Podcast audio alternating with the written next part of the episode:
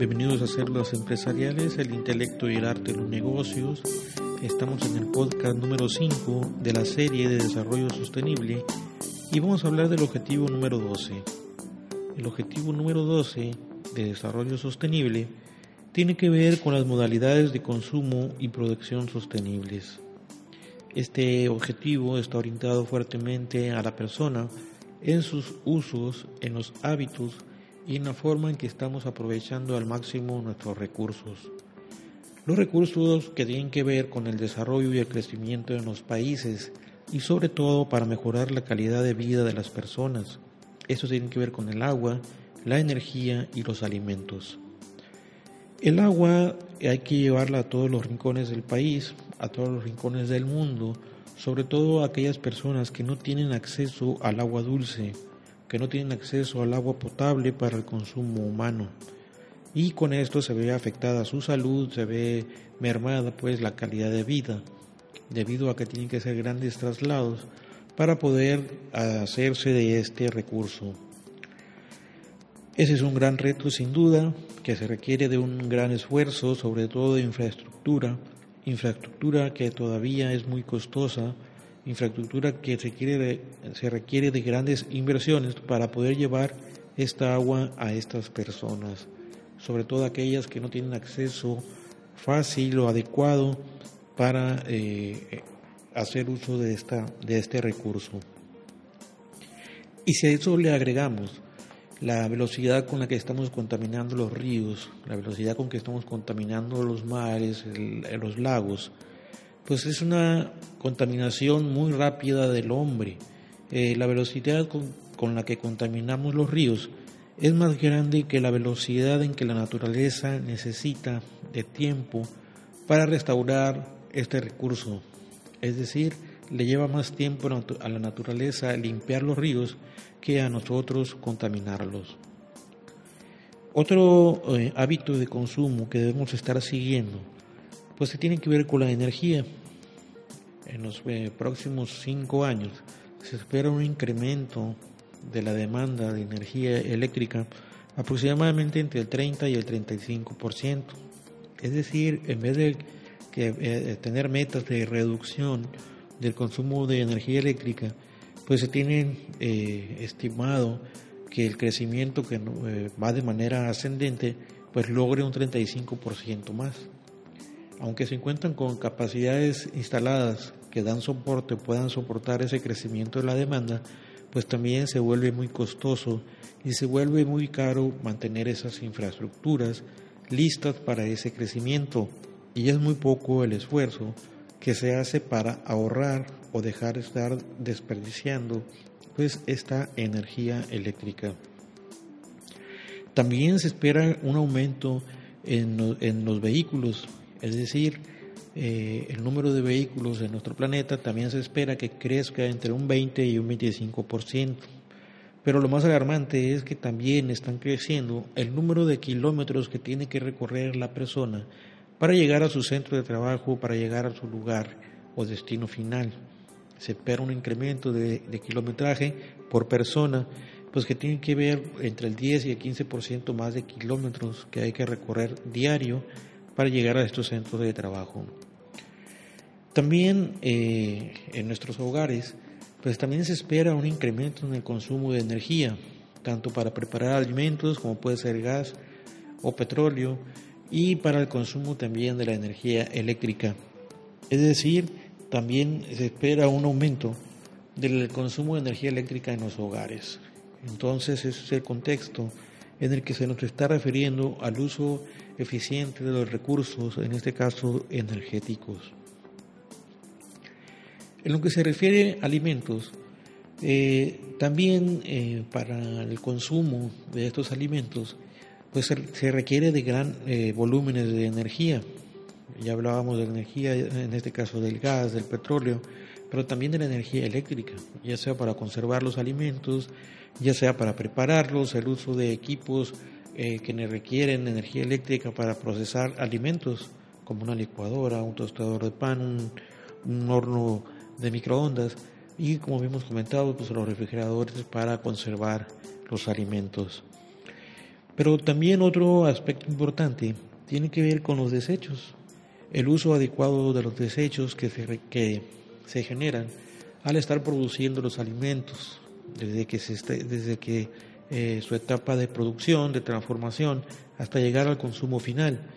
Esos desechos también forman parte para la contaminación de los ríos, el uso excesivo de fertilizantes, el uso excesivo de químicos y otras sustancias para conservar los alimentos, pues se están haciendo o se están desechando de manera irracional y de una manera inadecuada que nos lleva a contaminar tanto los ríos como nuestro subsuelo y el propio suelo y en algunos casos el aire. Eh, si a eso le agregamos el gran desperdicio de alimentos que se tiran diario, miren, para que se den una eh, idea, se calcula que cada año alrededor de una tercera parte de los alimentos producidos equivalen a 1.300 millones de toneladas. Y esas 1.300 millones de toneladas eh, se valoran o se estima que tienen un costo de un billón de dólares aproximadamente. Todo eso acaba pudriéndose en los cubos de la basura, tanto de los consumidores o los minoristas, o en los mercados donde se comercian estos, estos alimentos.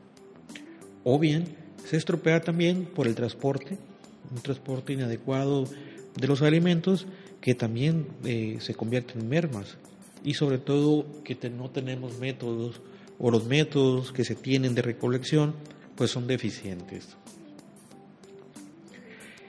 Si, si la población mundial eh, para el año 2050 eh, sigue este ritmo de crecimiento, se calcula que estaremos poblando el, el planeta aproximadamente con 9.600 millones de personas. Es decir, que harían falta tres planetas para proporcionar los recursos naturales necesarios para mantener los, modos de vida actual. Entonces es alarmante la forma en que estamos produciendo los alimentos, la forma en que estamos consumiendo esos alimentos y sobre todo el gran desperdicio, el gran desperdicio de esos alimentos que eh, si bien es cierto hay personas que no tienen que comer, pues también es cierto que el costo económico es muy alto y eso también hace o convierte, se convierte en un obstáculo para el crecimiento sostenido. El otro punto también tiene que ver con el consumo excesivo de los alimentos. Y esto se ve reflejado en los grandes porcentajes de eh, obesidad y sobre todo de sobrepeso. Por un lado, hay personas que no tienen que comer y por otro lado hay personas que comen de manera excesiva y ese consumo excesivo de los alimentos tiene que ver con el sobrepeso, con la obesidad y eso recae en la salud y se requieren recursos para curar a esas personas y se convierte en un círculo vicioso. Si a eso le agregamos la degradación de la tierra por el uso indiscriminado de fertilizantes, el uso indiscriminado de químicos, pues también la, poco a poco esa tierra se va degradando. Entonces ahí tenemos que hacer o modificar algunos hábitos para el uso adecuado de la tierra para producir alimentos. Y también para poder en el sector alimenticio se tiene estimado que el 30% del consumo de energía eléctrica en el mundo se lo lleva al sector alimenticio desde la recolección, la conservación, el transporte y la preparación de estos alimentos, pues se requiere de esa energía, tanto energía eléctrica como energía, eh, pues ya sea por gas o petróleo.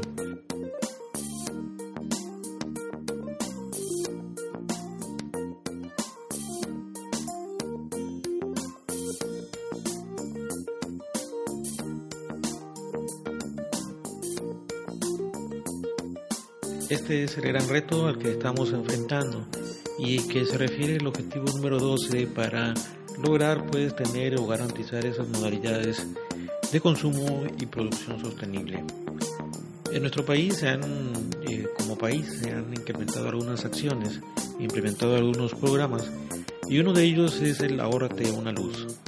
Este programa da continuidad al programa de luz sustentable de algunos años anteriores en los objetivos del milenio, pero ahora eh, se ha eh, dado continuidad a través del programa Ahórrate una luz, el cual vamos a estar compartiendo con todos ustedes.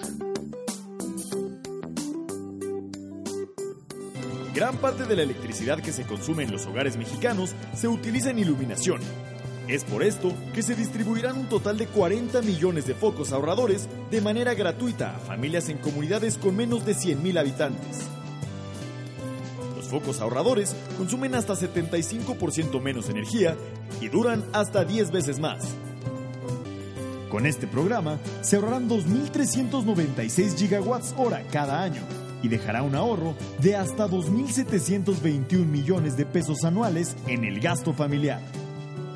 A partir de que yo recibí los focos ahorradores, este, pues ya nos ahorramos una gran cantidad. Y ahora nos digo de 49, pues espero que me siga llegando.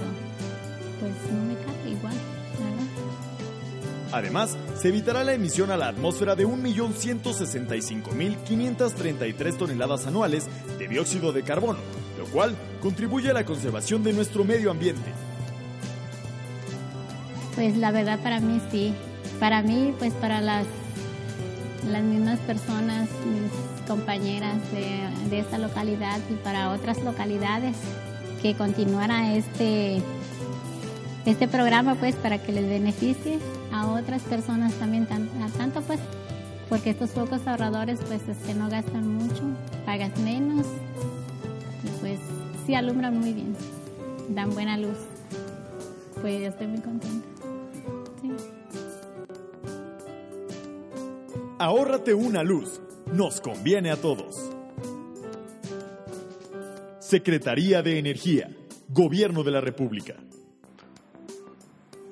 Sin duda, ahórrate una luz nos va a llevar a ahorros considerables tanto el consumo de energía eléctrica como en los bolsillos de, los, de las personas con menos recursos económicos.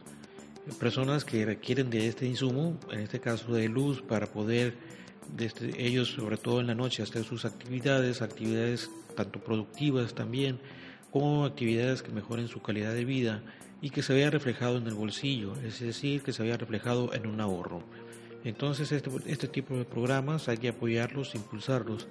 Pero lo más importante es darle seguimiento, darle eh, seguimiento para que se haga un, un uso adecuado de estos recursos, que se apliquen de manera adecuada en las personas realmente que requieran de este, de este apoyo o de esta aportación.